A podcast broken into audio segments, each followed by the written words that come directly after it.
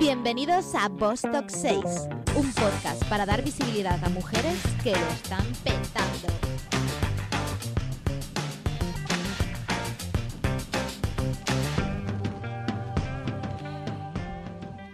Hola, hola, pues ya estamos aquí en un nuevo episodio de Bostock 6 eh, con el objetivo de seguir dándole voz y celebrando a las mujeres increíbles que el mundo debe de conocer.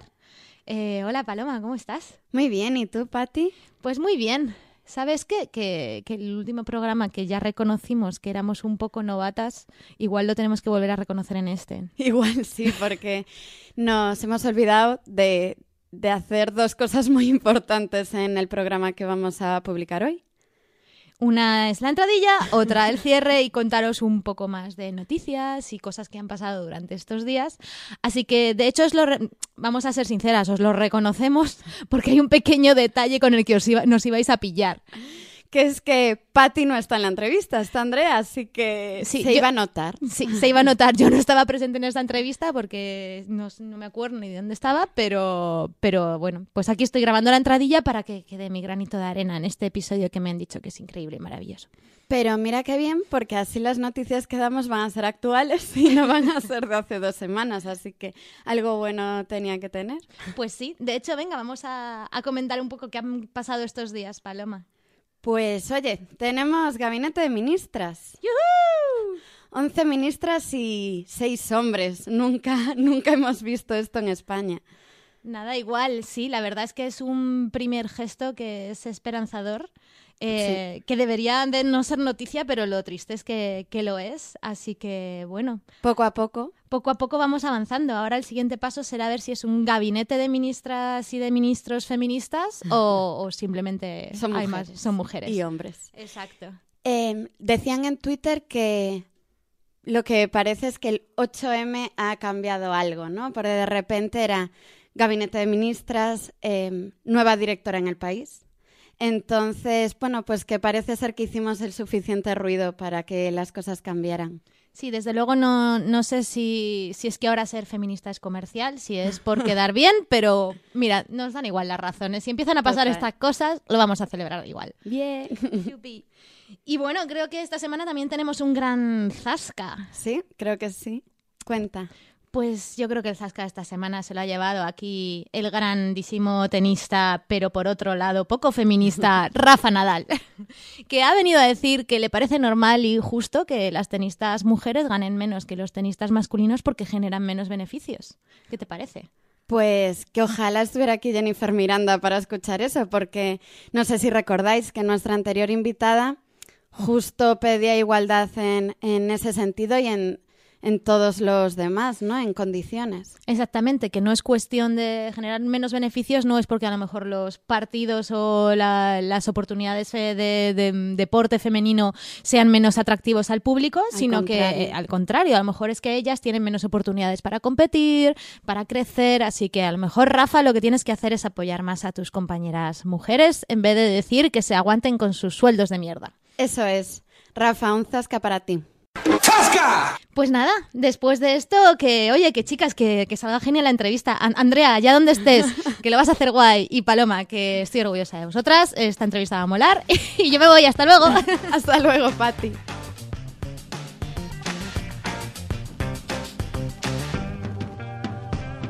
Somos Vostok 6, un podcast en el que entrevistaremos a mujeres relevantes que vale la pena que conozcáis. Somos Paloma, Andrea y Patti. Hoy Patti no puede acompañarnos, pero te echamos mucho de menos, vuelve pronto. Cuéntanos, Andrea, ¿quién tenemos hoy? Bueno, hoy tenemos a Karina Spilka. Eh, bueno, un, un súper honor. La verdad es que estamos inaugurando este podcast eh, por todo lo alto. Tenemos que seguir manteniendo este nivel y va a ser difícil. Pero bueno, Karina eh, es la actual presidenta de Adigital. Es cofundadora de Cafound Venture Capital. También está en el consejo de administración de Abanca, de Grifols y de Meliá. Y se conoce mucho su, su etapa anterior en ING, en ING en España. Y bueno, nos han dicho que es una enamorada de Galicia. Eso es verdad, sí, sí, sí, la llevo en el corazón. Y es de, bueno, de raíces argentinas, nació en Buenos Aires. Sí.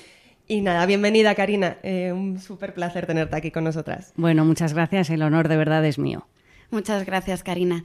Em, además de esta presentación, nos gustaría saber, eh, con tus palabras, quién es Karina. Bueno, pues eh, yo creo que lo que habéis dicho es lo que soy profesionalmente en este momento. Además, falta una parte muy importante de mi vida, que es que soy madre de tres niñas, que ya no son tan niñas. De hecho, la mayor acaba el colegio y se gradúa ya y empieza la universidad y ¡uf! me da como un vértigo. No me extraña. Y, y, luego, pues soy una mujer normal y corriente, que pues he tenido mucha suerte de poder hacer cosas que me han gustado mucho en mi trabajo y poder compaginarlas también con mi familia, que para mí es muy importante. ¿Cómo te definirías en una palabra? Uy, eso es imposible. Eso, eso es imposible, porque además eh, tengo fama de ser muy autocrítica y de ser también como muy exigente y de estar siempre subiendo el listón alrededor mío, con lo cual si me definiera con una palabra me, definir, me definiría mal, con lo cual no lo voy a hacer. me parece Pero muy bueno, ya lo he hecho, exigente, exigente y autocrítica. He caído en mi propia trampa. Karina, toda tu carrera ha estado centrada en el mundo financiero. Cuando decidiste tus estudios y cómo enfocar tu carrera profesional, ¿ya tenías una clara vocación hacia este sector? En absoluto. De hecho, y esto lo he contado muchas veces, yo quería estudiar medicina. Fíjate. Y de hecho ahora parece que mi hija mayor se decanta por la medicina y va a cerrar Caray. el círculo. Pero mm, en el momento en el que fui a meter la solicitud en la universidad, de repente tuve como una corazonada. Decir, "Uh, no sé si tengo vocación suficiente como para enfrentarme a una vida tan sacrificada, ¿no? Como la de los médicos. Y entonces, claro, te enfrentas de repente y dices, bueno, ¿y ahora qué hago? Y te vas y apuestas por una carrera más genérica que te abra muchas puertas. Entonces, yo estudié ICADE no por una vocación terrible, pero sí es verdad que según eh, fui metiéndome más en la profesión, me encanta y ahora volvería a hacer exactamente lo mismo. ¿Cuál fue el factor que te hizo dar el salto de ese mundo financiero a de repente crear un fondo para ayudar a, a las startups a, a crecer? Pues, eh, a ver, yo, a mí el mundo financiero me encanta, pero no me defino como una banquera de corazón, ¿no? Y a mí siempre me apetecía entender y aprender de otros sectores y no quería que toda mi carrera profesional estuviera enmarcada solo en una industria. Y después de 15 años en ING, que de verdad ha sido mi casa y no puedo tener más agradecimiento de todo lo que he aprendido, de todo lo que he vivido, de los grandes amigos que he hecho ahí, pero llegó un momento en el que ya sentía como que era más de lo mismo, ¿no? Y, y me apetecía explorar otras cosas. Entonces, cuando salgo del banco, mm, pienso, bueno, ¿y ahora qué hago? Porque puedo hacer algo para otro banco, que es como la continuación natural de la carrera, puedo hacer algo que transforme digitalmente a lo mejor alguna otra industria, pero todo lo que me, iba pasando por el camino, como que me faltaba algo siempre, ¿no? Pero lo que tenía clarísimo es que me apetecía compartir con otras empresas el modelo mm, tan customer centric, tan enfocado en hacer las cosas para el cliente y en hacerlas desde una perspectiva muy humana, muy de la persona, ¿no? A pesar de que la tecnología complementa, pero siempre el factor humano como muy central. Y entonces, en ese momento apareció la oportunidad de, de lanzar K y pensé, ostras, es que esto sí que me permite compartir esa idea que tengo de cómo son las empresas modernas y basadas en las personas con muchos porque al final pues aquí construyes una cartera de muchas empresas, ¿no? Y, y- y esa es la, la vocación que hay detrás de K. Qué guay. ¿Eso dirías que es lo mejor eh, de pasar de la banca a dirigir un fondo de inversión? ¿Dirías que es esa parte? Para mí lo mejor eh, es tener tan cerca tanto talento, ¿no? Mm, Gente que sabe de tantas cosas tan diferentes Claro. a las que yo he vivido y que está tan en contacto con la innovación y con la creatividad. Para mí eso es, es lo mejor. Sabiendo que hacer una transición del mundo corporativo al mundo más emprendedor, y tú lo has pasado, tú lo has pasado, es, mm, es complicado, ¿no? Renuncias a muchas cosas y hay que saber mentalizarse bien y prepararse bien para el cambio. En ese sentido, ¿qué dirías que ha sido lo más difícil de, de pasar de, de la banca a dirigir un fondo de inversión?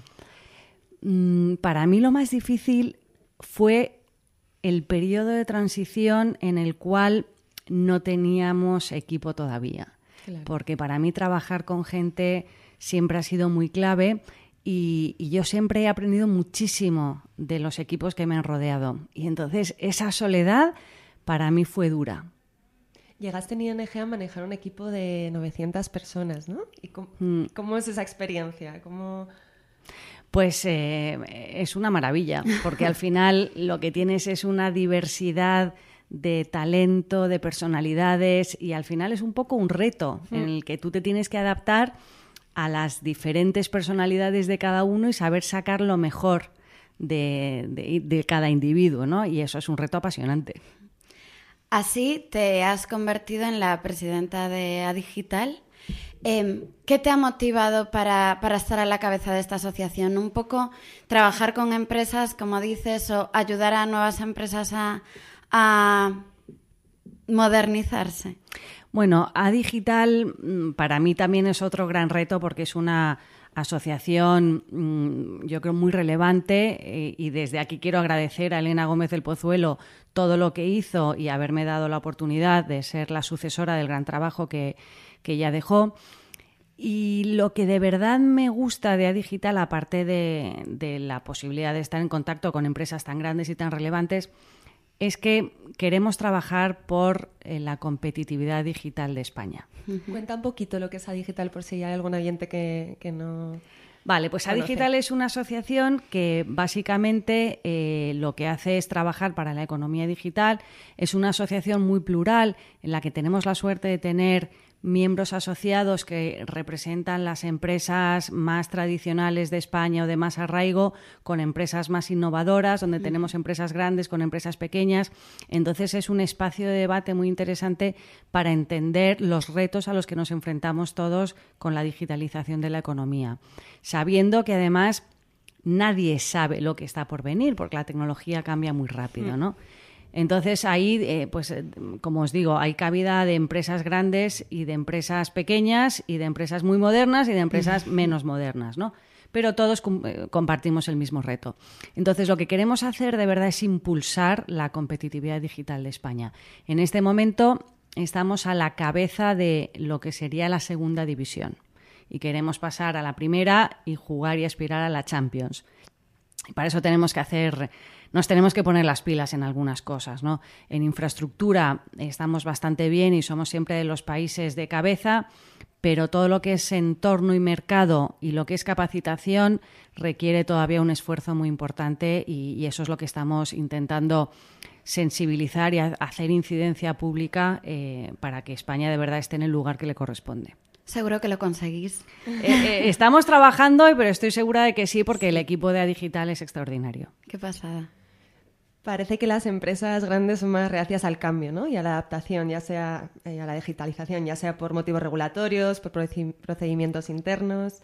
¿Cuál crees que es la clave para que las empresas puedan adaptarse a los cambios tecnológicos? Esto me toca muy de cerca y, em, yo creo que, muchas veces las empresas quieren hacerlo. El problema es que es muy difícil, mm. es muy complicado, porque al final tú tienes toda tu estructura montada con una dinámica de trabajo, con unos procesos, con unos sistemas que funcionan y, que es muy difícil cambiar porque es que tienes que revisar toda tu cadena de valor y eso, uff, es, complicado, ¿no?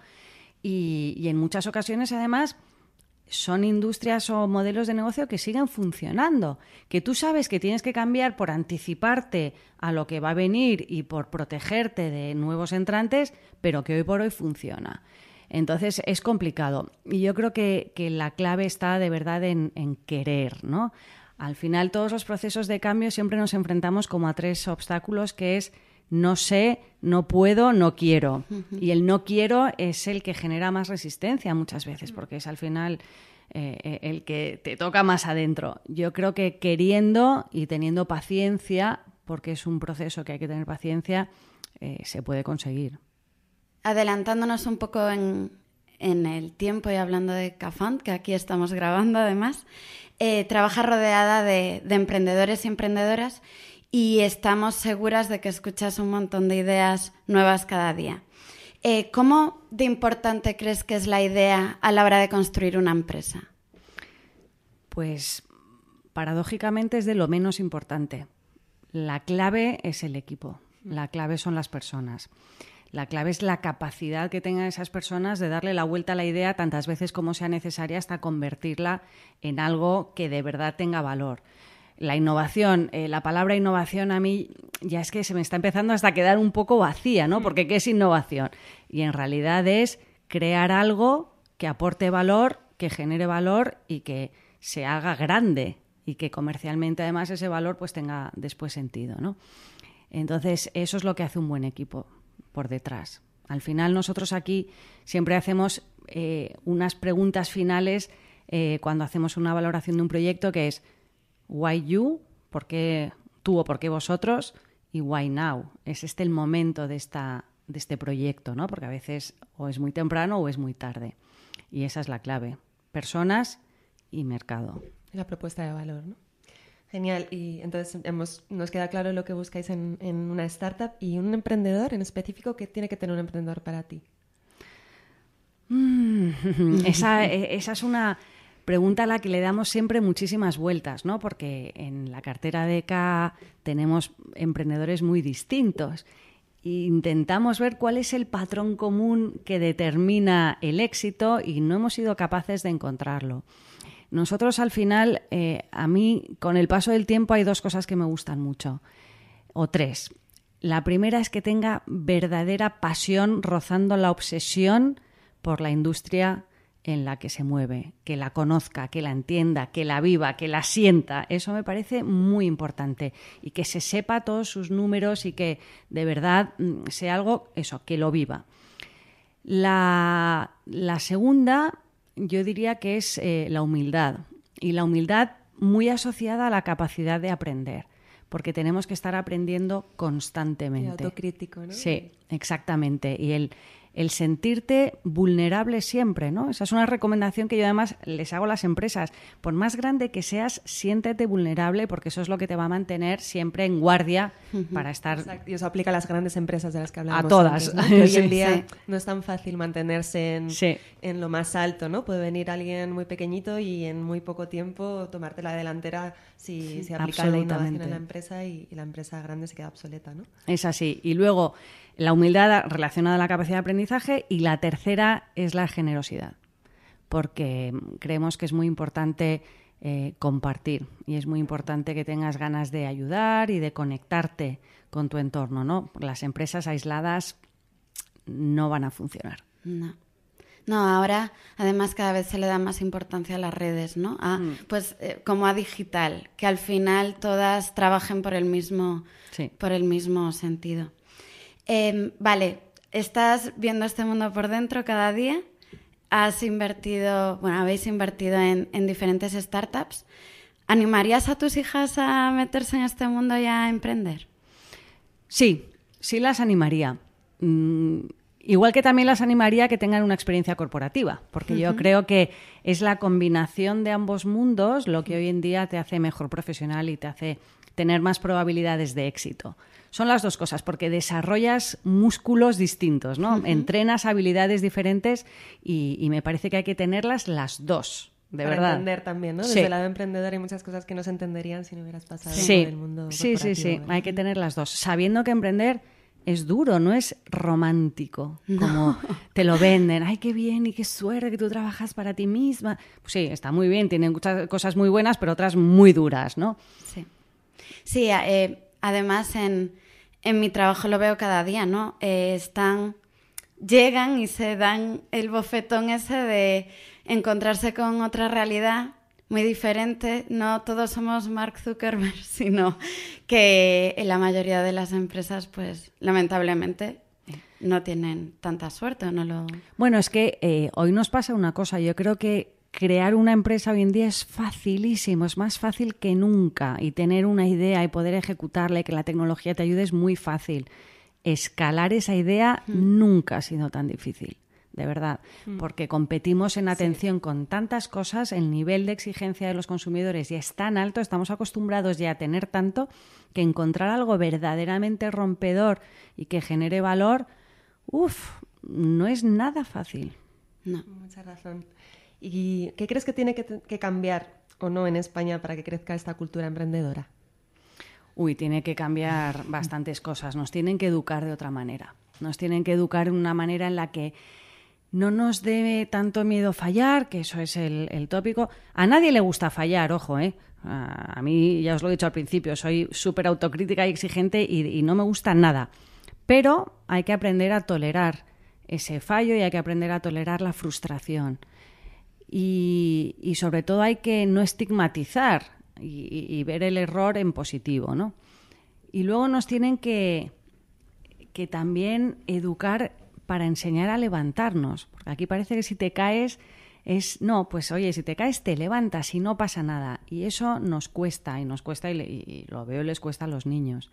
Y luego hay que dar más herramientas. Eh, yo ahora tengo tres hijas y una se ha quedado en el sistema español, en un extraordinario colegio, de verdad, buenísimo, y las otras dos se han ido a hacer bachillerato internacional y de verdad en, bachillerato internacional tienen una cosa que me parece importantísima, que es el desarrollo del pensamiento crítico, ¿no? El aprender a cuestionarte las cosas, el estar siempre curioseando, preguntándote el por qué. Y, eso me parece que, es algo que nos falta, porque aquí no sé cuán curiosos hacemos a los niños y esa curiosidad es muchas veces la que te lleva a buscar nuevos territorios y a crear y a innovar. En, nosotras trabajamos eh, rodeadas, ¿no? Como tú, de, startups y notamos una ausencia notable de mujeres en el sector. Además de las startups, parece que se nota también en los puestos más relevantes de corporaciones. ¿Por qué crees que ocurre esto en, ahora, ¿no? en estos tiempos que ya se supone que son más modernos? Eso es una pregunta que yo creo que no tiene respuesta y que la respuesta está en cada una de nosotras y en lo que cada una busca y quiere para su vida. ¿No crees que también puede haber algo cultural o de educación detrás también? Hay mucho cultural y mucho educación. Yo, por ejemplo, eh, las numerosas veces que me llaman a hacer cosas para mujeres, digo, oye, yo voy encantada si hay chicos también. Exacto. De hecho, chicos, tenéis que oír este podcast. Claro, claro, es que si no cambiamos todos, o sea, las, las mujeres tenemos que cambiar algunas cosas y yo creo que van más en la línea de ser más seguras de nosotras mismas, creer que podemos y, no ponernos un poco víctimas a veces y no nosotras mismas ser nuestras, eh, coartarnos y ser nuestras principales eh, enemigas. enemigas. sí.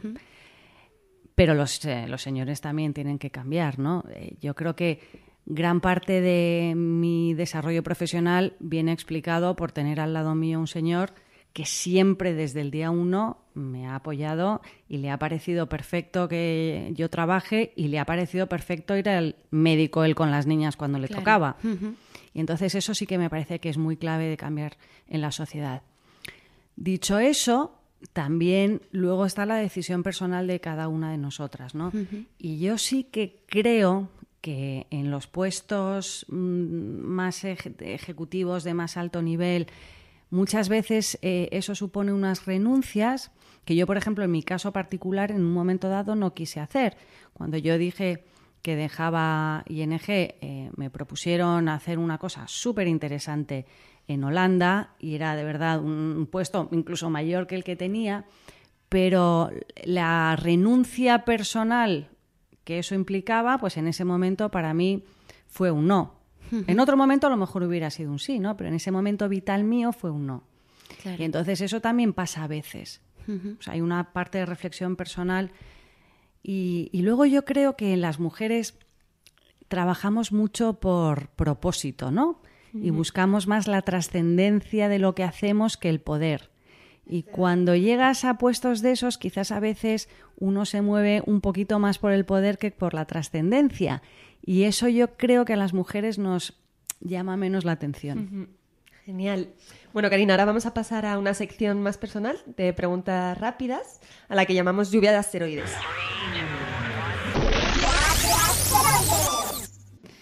Bien, Karina, primera pregunta. ¿Cuál es tu superpoder? Uy, ojalá tuviera alguno. Pero eh, siempre me han dicho que soy una persona con muy organizada, mucha capacidad de organizar. Muy bien. Genial. ¿Con qué personaje puede ser histórico o actual te irías a tomar unas cervezas? A ver, yo soy más de té que de cerveza. De hecho, lo que más me gusta son los desayunos y las meriendas. Entonces, os vais a reír, pero me iría a tomar un té con la reina de Inglaterra. Qué bueno. Me parece una mujer que ha vivido muchas cosas de nuestra historia muy reciente y que seguro que tiene mucho que contar. Y si me tuviera que ir de cañas o de vinos, mmm, me iría de, de vinos por Coruña con Amancio Ortega, que me parece un- una mente privilegiada y una personalidad increíble. ¿Viste la serie de La Reina? Sí, de- sí, sí, sí, sí. Bueno, de hecho, eh, en la serie descubres un poco que Sí, es una sí. persona distinta de lo que parece así a priori. proyecta, ¿no? Sí. Mucho más fuerte y Sí. valiente. sí. Sí.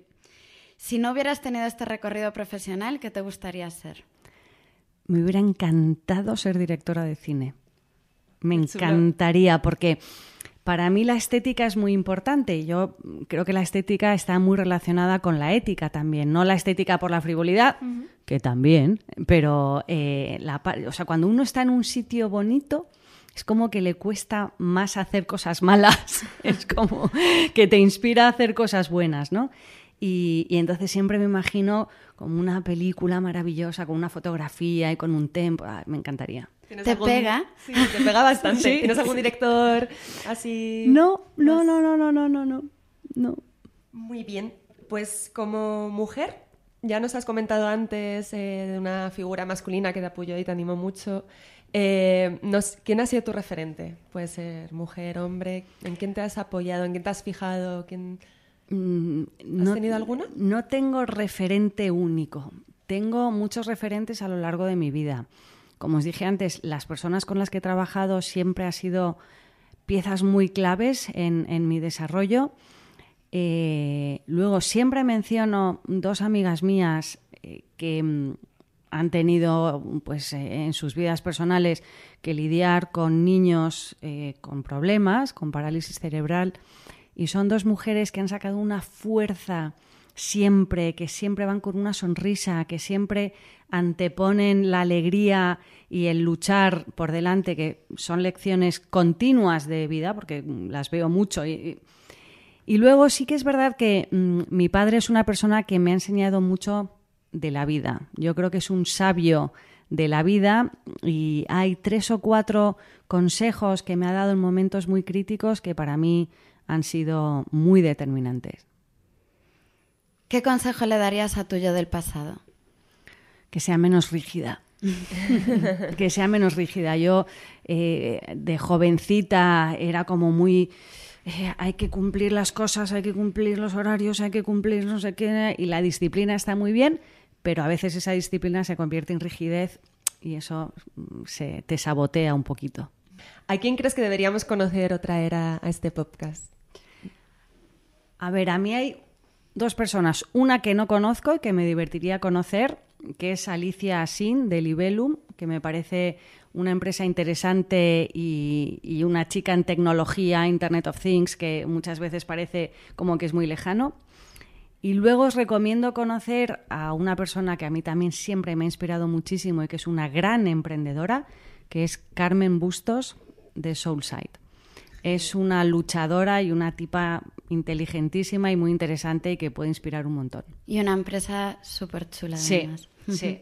Genial, pues anotadas están. Y y haremos llamamiento. bueno, pues nos quedamos un poquito con algunas conclusiones. Eh, que, que debe tener una empresa para que en Kfound eh, os fijéis en ella? Principalmente es el equipo y luego, bueno, pues la propuesta de valor y, y tener claro el mercado que, que exista. En cuanto a emprendedores, mm, primero, bueno, pues la, pasión por la industria del conocimiento, la humildad y la generosidad.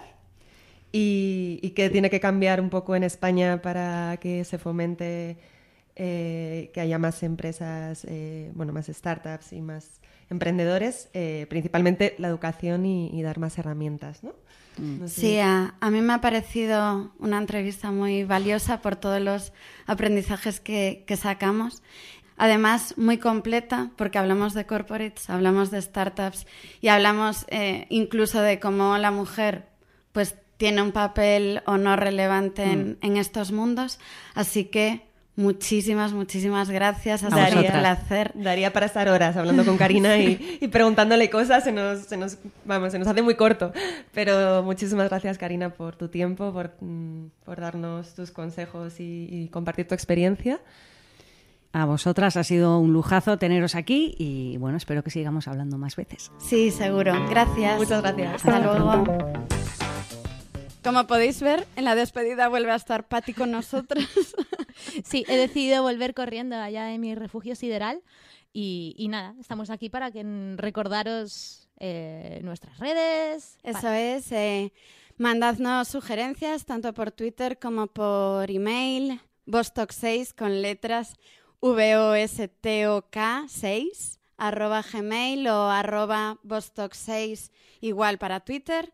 RSS en Twitter, tweet fijado. Sí, Y estamos en iVoox, en SoundCloud, en iTunes. exacto. Y nos podéis trolear, nos podéis decir cosas que os gustan, que no os gustan. Eh, lo que queremos es que escuchar un poco que, cómo estáis viendo este podcast, porque como habéis visto, somos muy novatas, entonces ayudadnos a mejorar. Y por otro lado, recomendadnos mujeres que estén haciendo cosas geniales, porque bueno, tenemos una lista de contactos limitada y en algún momento se van a acabar, así que está de vuestra mano que sigamos trayendo a, a gente que, que mola y que, que quere- tendríamos que conocer. Pues muchísimas gracias y nos vemos en el próximo episodio. Hasta la próxima.